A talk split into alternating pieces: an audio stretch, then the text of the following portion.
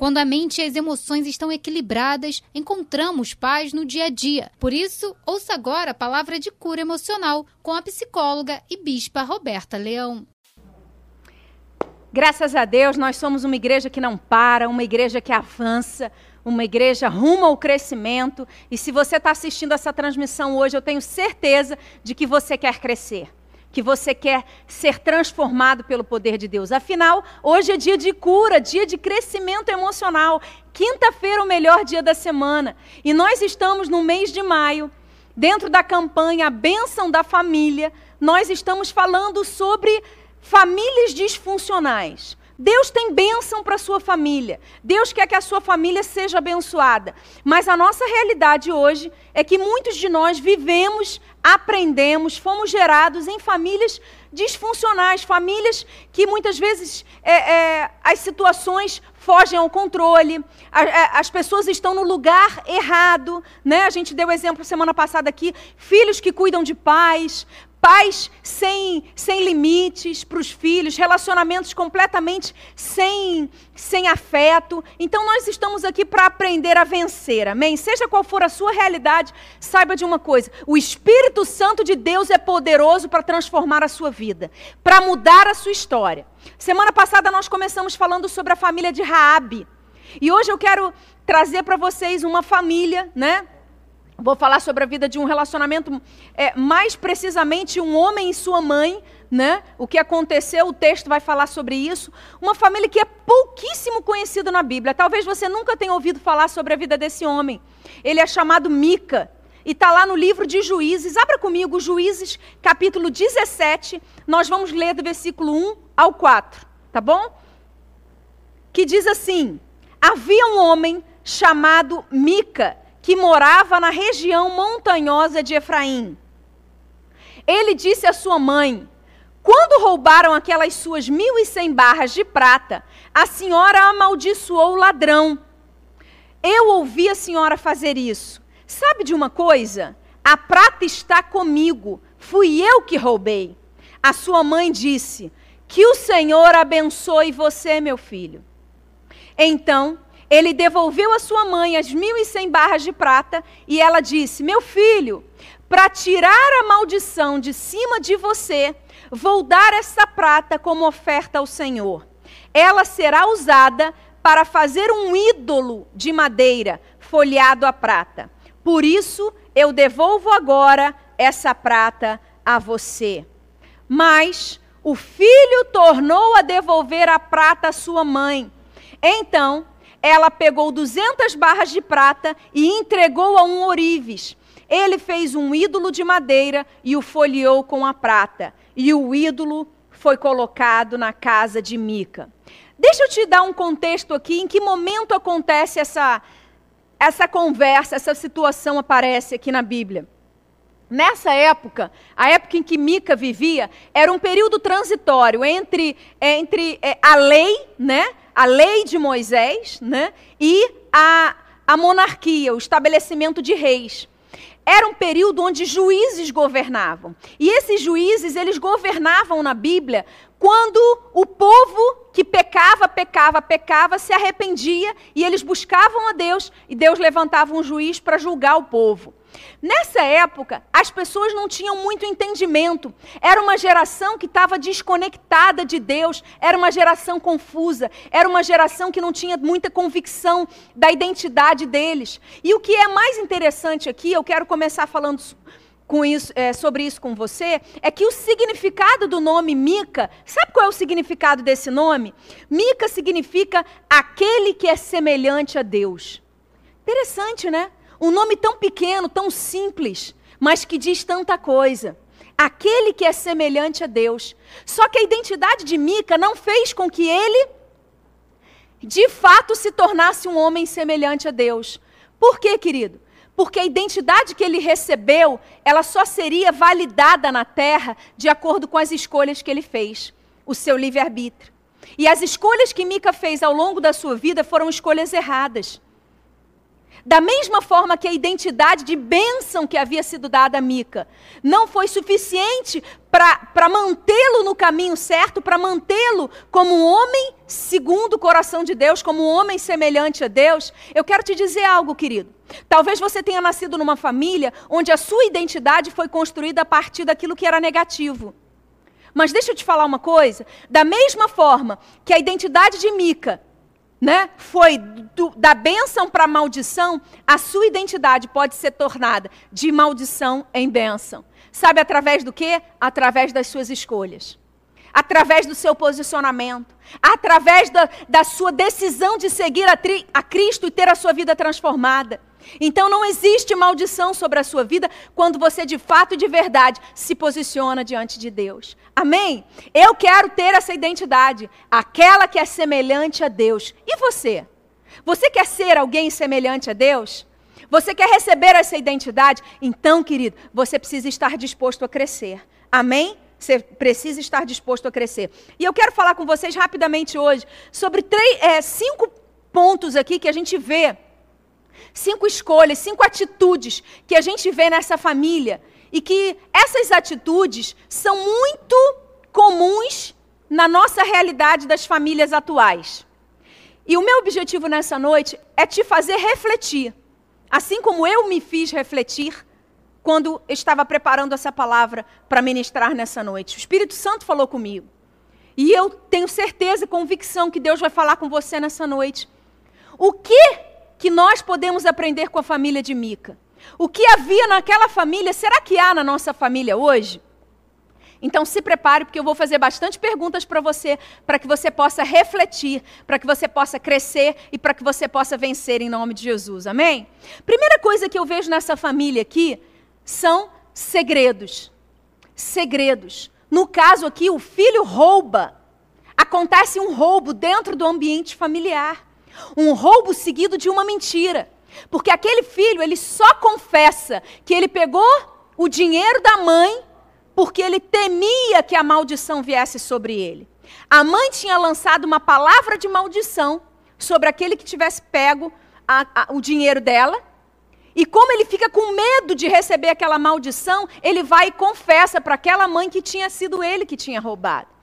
Querido, Todo segredo dentro de um ambiente familiar tem o potencial para destruir, acabar com uma família, matar pessoas. Segredos são algo, algo muito perigoso, é, é, algo muito perigoso dentro do ambiente familiar.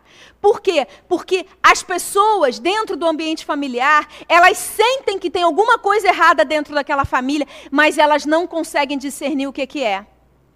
E tem muitas famílias que são constituídas através de segredos. Né? São aqueles pais que adotam uma criança, mas não contam para o filho que ele foi adotado. Né? É, é, antigamente tinha muito disso, né? A mãe engravidava, mas não podia contar que o filho tinha nascido, que na verdade ela tinha casado depois que engravidou, e mentia para a família, mentia para o filho a data do casamento. Né? Quantas famílias hoje vivem de cima de, em cima de segredo? Né? A quantia que Mica tinha roubado da sua mãe era uma quantia considerável. Era mais de 100 vezes o valor do salário pago a um sacerdote. Era algo sério. Não era uma brincadeirinha. Não era uma coisinha simples de ser resolvida. Era um ato é, é, é, importante. Ele pegou, ele escondeu. Querido, aquele dinheiro certamente, o dinheiro que a mãe estava guardando, né? Estava num lugar escondido, provavelmente, porque foi, teve que ser roubado, não estava às claras. Aquele dinheiro certamente iria chegar às mãos de Mica de uma, de uma forma ou de outra, porque ele era filho, ele teria direito àquela herança. Mas sabe o que aconteceu? Ele não quis esperar.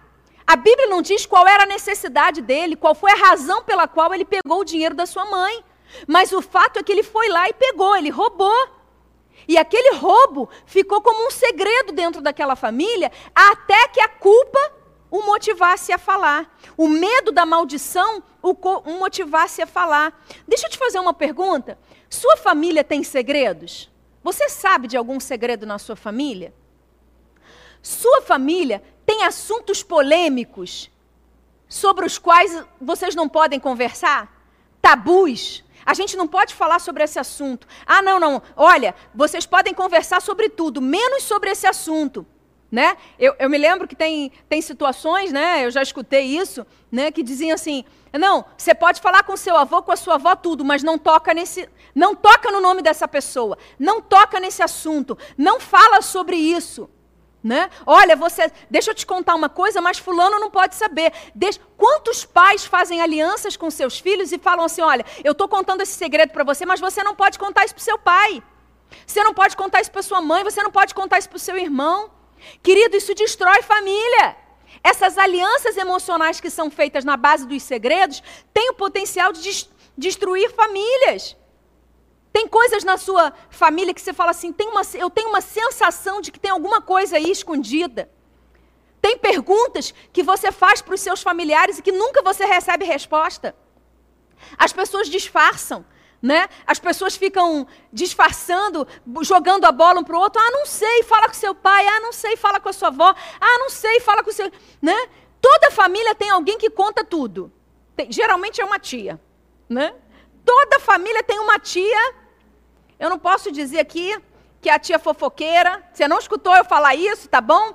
É uma tia que tem assim. Ela conhece de tudo na, na família. Toda família tem essa tia. Querido, você quer saber de alguma coisa, você conta para essa tia, né? Essa tia sabe de tudo que está acontecendo. Mas a verdade é que ainda existem famílias que nem a tia sabe. Ou talvez a tia seja a guardiã dos segredos. E por causa disso, ela manipula toda a família ao redor dela. Segundo ponto que eu quero trazer para você aqui é o que a mãe fala para esse filho. Famílias que têm palavras de maldição. Famílias cujas pessoas, ao invés de conversarem, ao invés de se relacionarem de uma forma saudável, elas lançam palavras de maldição. E aqui o que eu acho muito interessante, querido, é que a mãe de Mica lança uma maldição sobre um dinheiro que ela perdeu, que ela foi roubada. E a pergunta que não quer calar, querido, é assim: o quanto que as pessoas hoje em dia dão mais valor ao dinheiro do que as próprias pessoas dentro da família?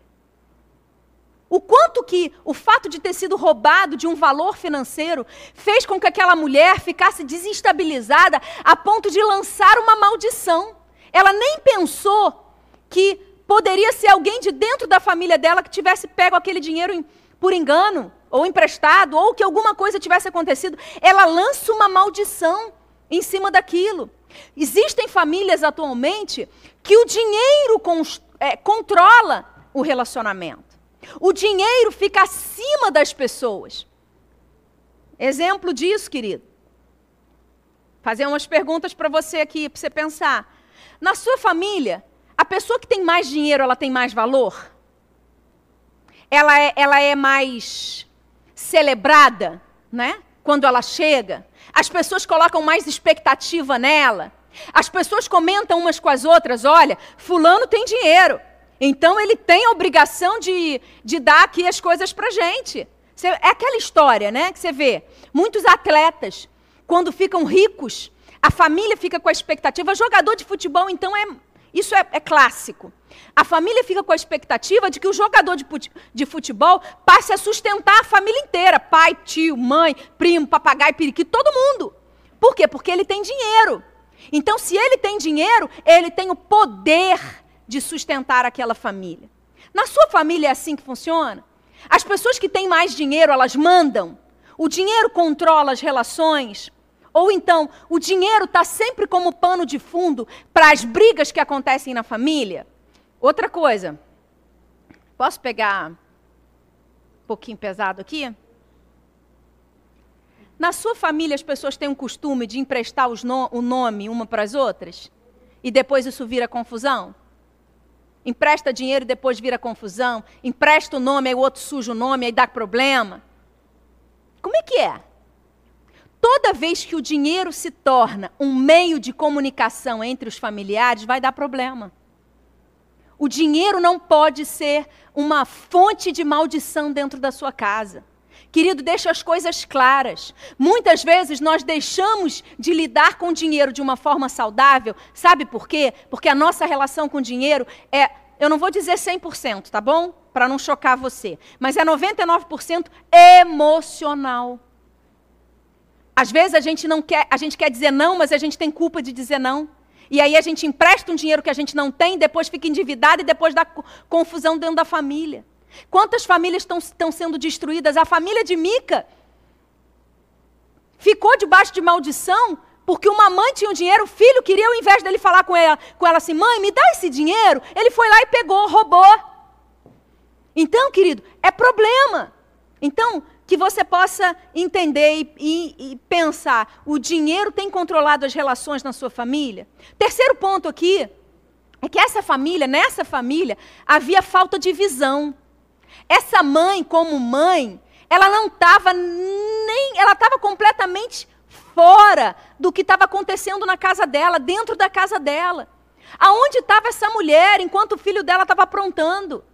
Aonde estava essa mulher que não percebeu o que estava acontecendo dentro do próprio ambiente familiar dela. O filho estava completamente descompensado. Por quê? Porque se ele sentiu a necessidade de chegar e roubar a própria mãe, ele não estava bem, ele não estava na sua normalidade. Você acha que uma pessoa que está no.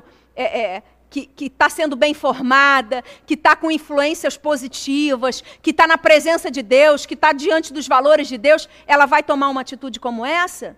O filho estava aprontando e ela não estava vendo nada. Por quê, querido? O foco daquela mulher estava claramente errado. Talvez ela se preocupasse mais com o dinheiro do que com o próprio filho. Talvez. Talvez ela estava distraída, né? Quantos pais hoje em dia, o filho está trancado dentro do quarto, vendo pornografia, e o pai está achando que ele está de vendo desenho animado?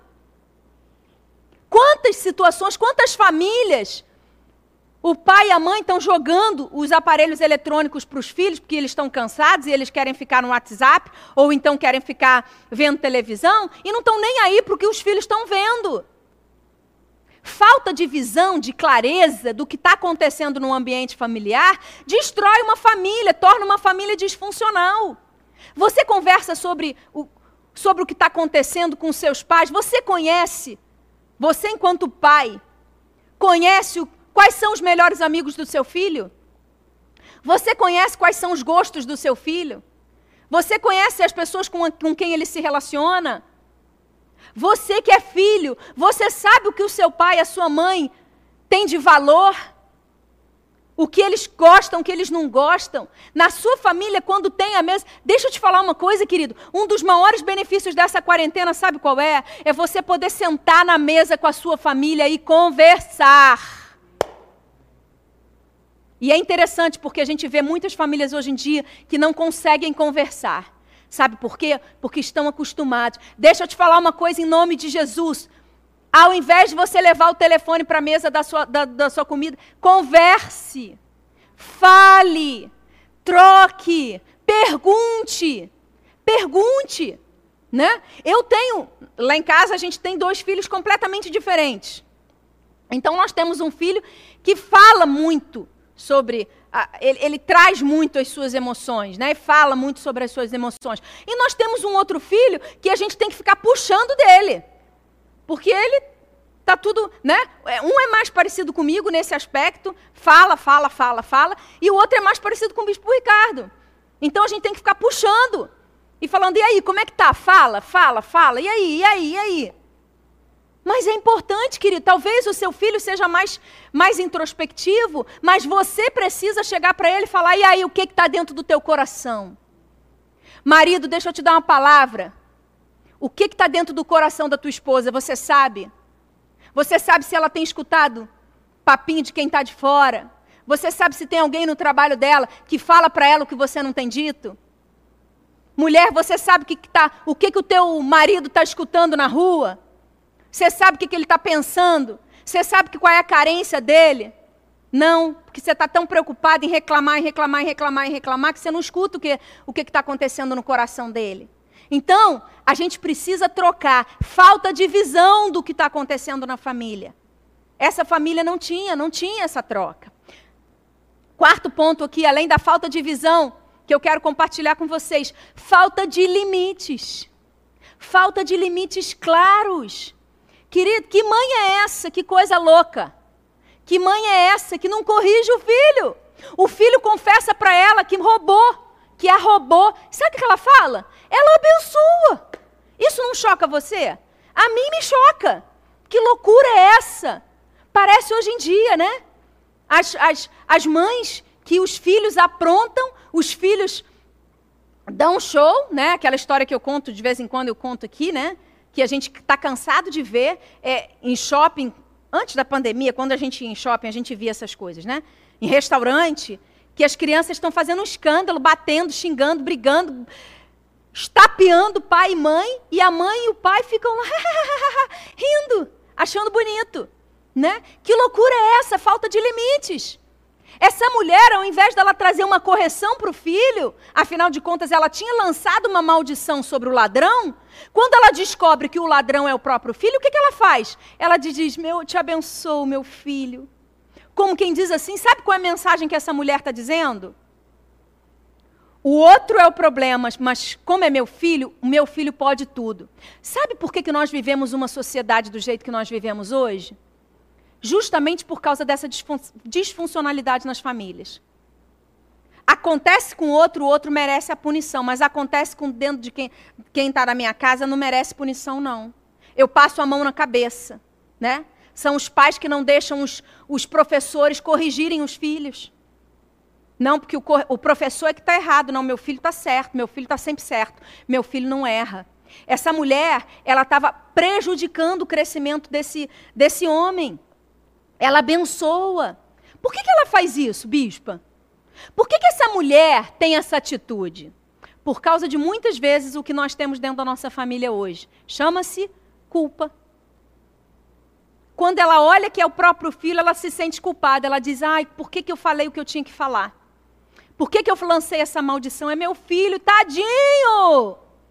E ela diz: tadinho, não pode. E aí ela fala: eu te abençoo, meu filho. E ela tenta consertar as coisas da, da pior maneira possível. Deixa eu te falar uma coisa, querido. Toda vez que você se sente culpado, a tendência é que você faça algo errado. A culpa nos mobiliza a tomar as piores decisões da nossa vida. Toda vez que você se sente culpado e você age tendo como base a culpa, pode ter certeza que você vai fazer alguma bobagem. É exatamente o que ela faz. O que, que essa mulher faz, gente?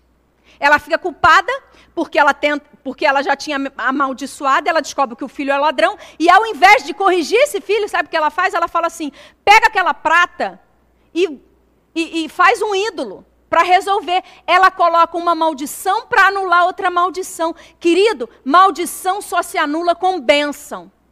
Maldição só se anula com, com verdade. Deixa eu te falar uma coisa em nome de Jesus: o comportamento errado dos seus filhos não vai ser anulado pelo seu comportamento errado, pela sua cobertura, pelo seu acobertamento. Não, não, não. Comportamento errado só se conserta com limite com verdade, com clareza, com autoridade e com amor. Aquela mulher não, não ama seu filho, porque ela tenta consertar o seu erro com outro erro. E deixa eu te fazer uma pergunta: quantas vezes, quantas vezes a gente faz isso por causa da culpa? Deixa eu te dizer uma coisa, querido, em nome de Jesus. Pense antes de falar. Aquilo que sai da sua boca depois não tem como voltar atrás. Se ela tivesse pensado antes de lançar aquela maldição, ela não precisaria tentar consertar da pior forma possível. O que, que tem saído da sua boca nesses dias de pandemia? Você tem lançado palavras de maldição? Você tem reclamado sobre seus filhos? Você tem reclamado sobre seus, seu cônjuge, sobre seus pais, sobre todo mundo à sua volta? O que, que tem saído da sua boca? Não adianta você falar e depois tentar consertar. Quantos casamentos entram em crises desnecessárias porque um dos cônjuges fala uma coisa sem pensar? E aí, depois que falou, já era. Não tem como engolir de volta. Então, que em nome de Jesus Cristo, nesses dias você esteja disposto a pensar antes de falar. Amém? Amém? Posso ouvir um amém para essa palavra? Amém? Posso continuar, querido? Aleluia. Aleluia.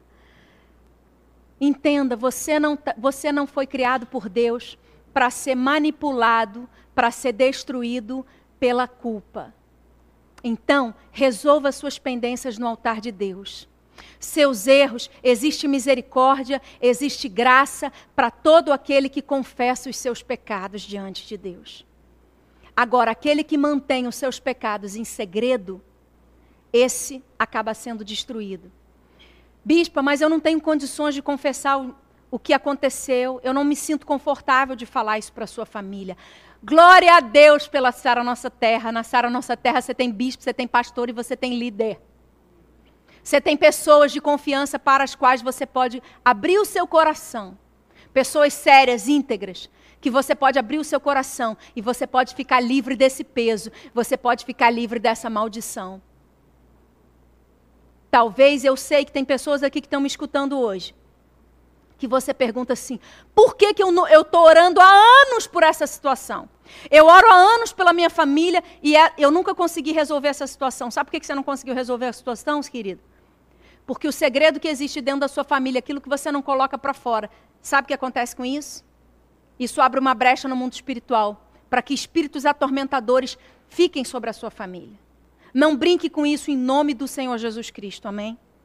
E a última coisa que eu quero falar por aqui com vocês aqui hoje é talvez a mais comum entre as famílias hoje em dia, seja e que era comum dentro dessa família de Mica e sua mãe, esse relacionamento.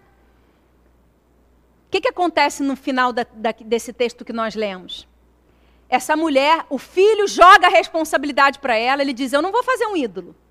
E ele joga, ele devolve a prata para a mãe. A mãe pega a prata, dá para um ourives, faz um ídolo e leva esse ídolo para casa. E esse ídolo fica na casa de Mica. Esses ídolos na Bíblia eles são chamados terafins. Os terafins eram característicos, né? Era característico, eles eram chamados ídolos do lar. As famílias, cada família né? A partir do momento em que famí as famílias de Israel foram se contaminando, foram deixando de seguir a lei de Deus e foram se misturando com outros povos, foram deixando de obedecer os mandamentos de Deus, eles foram incorporando as idolatrias dos povos pagãos ao, ao redor de Israel. E dentro dessa idolatria havia os ídolos do lar, que eram os terafins. E o que, que acontece com essa mulher? Ela, para tentar anular uma maldição, ela chama outra maldição. Ela pega a idolatria e coloca dentro da casa dela. Esses ídolos, eles eram construídos de acordo, eles eram moldados, né? De acordo com os valores de cada família, de acordo com as especificidades de cada família. Cada família tinha o seu ídolo. E a pessoa que tinha o ídolo na sua casa, ela era a, a quem tinha, a pessoa que tinha um controle daquela família. A idolatria, ela faz com que o controle da família fique na mão do idólatra, fique na mão daquele objeto de idolatria. E assim foi na casa de Mico, de Mica, né? O que, é importante você entender? Uma família é, com idolatria, guiada por, por ídolos, é uma família que está fadada ao fracasso. O que, que isso tem a ver comigo com você, querido, hoje? Responde para mim essa pergunta. Quem são os ídolos que estão presentes na sua família hoje? Talvez não exista um ídolo como um ser, né? É, como um, uma imagem, né? Você não adora imagens dentro da sua família. Não, bispa, pelo amor de Deus, eu sou cristã. Mas talvez seja uma pessoa, sabia? Você muitas vezes, entre agradar a Deus e agradar o seu pai e a sua mãe, você fica com seu pai e com a sua mãe. Entre fazer a vontade de Deus e fazer a vontade do seu filho. Você não pode desagradar seu filho, você não pode dizer não para o seu filho. Então ele acaba se tornando um ídolo. Outro exemplo bem prático para a gente entender e para você refletir. Se isso tem a ver com você. Dinheiro é um ídolo do lar. Tem famílias que são construídas a partir da idolatria ao dinheiro. O dinheiro comanda. O dinheiro manda é o poder, é o status. Então a família está sendo destruída, mas as aparências está todo mundo ótimo e maravilhoso. É aquela família doriana, né? Nas redes sociais, onde está tudo bem nas redes sociais. A gente mostra que está tudo maravilhoso, mas por dentro de casa, no dia a dia, está só problema. Toda vez que um ídolo reina dentro de uma casa, querido, E isso é importante você entender. As pessoas que moram nessa casa sempre vão ficar em segundo plano. Porque o ídolo passa a ser o centro. E sabe de uma coisa? Às vezes a idolatria na sua casa tem ídolos que são emocionais. Uma grande idolatria nas famílias atuais, sabe qual é? É a vitimização. É aquela pessoa que é vítima, que está ali e que toda família tem que fazer o que ela quer. A pessoa que muitas vezes é doente, é a doente da família. É o que na terapia familiar a gente chama de o bode expiatório. É aquela pessoa que carrega, que por causa dela, toda a família se mobiliza, toda a família se comporta de uma forma. Toda a família faz o que aquela pessoa quer e aquela pessoa fica muito poderosa. Ela se torna um ídolo, porque ninguém pode desagradá-la ou dizer não para ela. Hoje o que o Espírito Santo quer falar com você aqui, a pergunta é, não é se tem ou se não tem, mas quem é? Quem muitas vezes na sua vida, deixa eu te falar uma coisa, querido, tem filhos que têm se tornado ídolos para os seus pais. Deus nunca vai te dar uma bênção que possa se transformar para se tornar uma maldição, então não faça isso.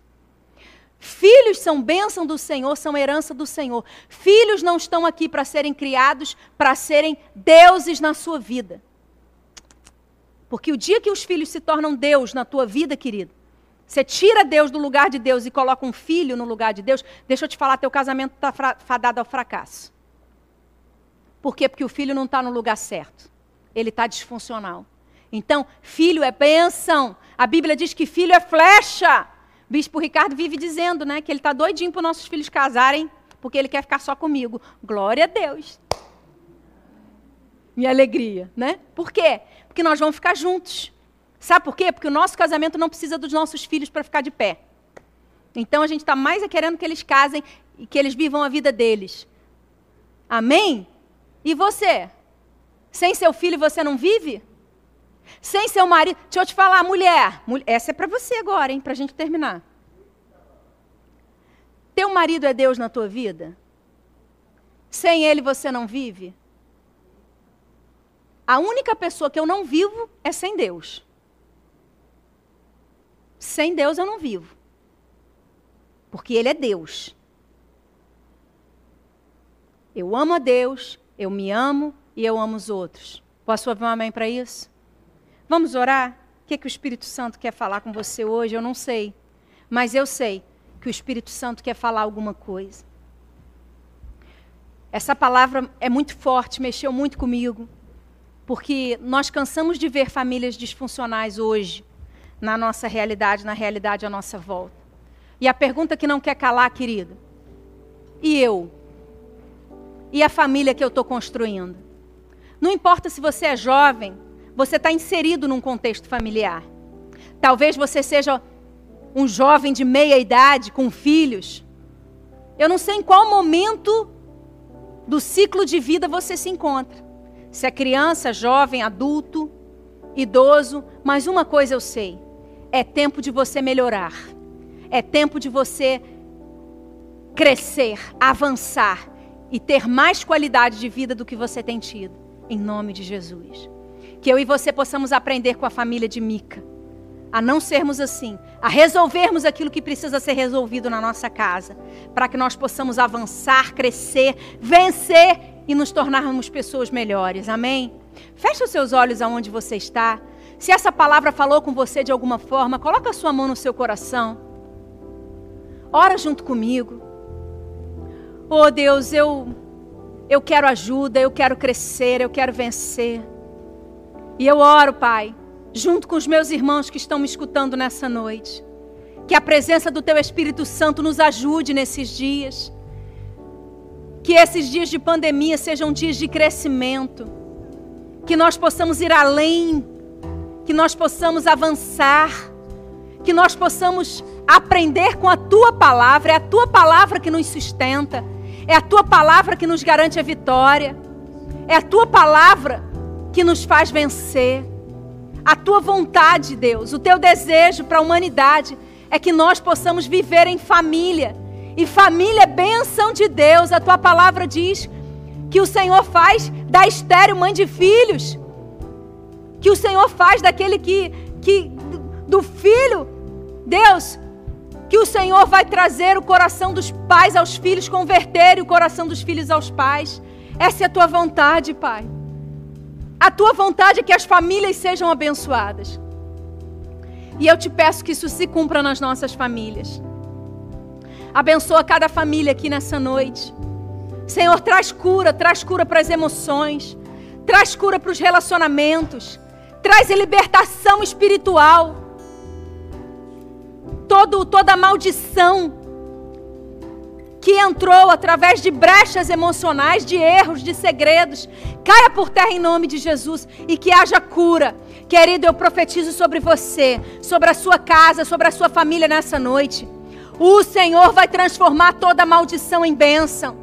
Deus é poderoso para mudar a tua sorte. Deus é poderoso para mudar a sua história. Deus é um Deus de paz. Deus é um Deus de amor. Deus é um Deus de vida. E eu profetizo: você vai crescer, você vai prosperar, você vai vencer. Você já é um vencedor em Cristo Jesus. Jesus pagou um alto preço na cruz do Calvário para que você tenha vida. E se ele venceu, é para que você vença com ele. Eu te abençoo. Eu declaro sobre a sua vida toda sorte de bênçãos em nome de Jesus. Amém.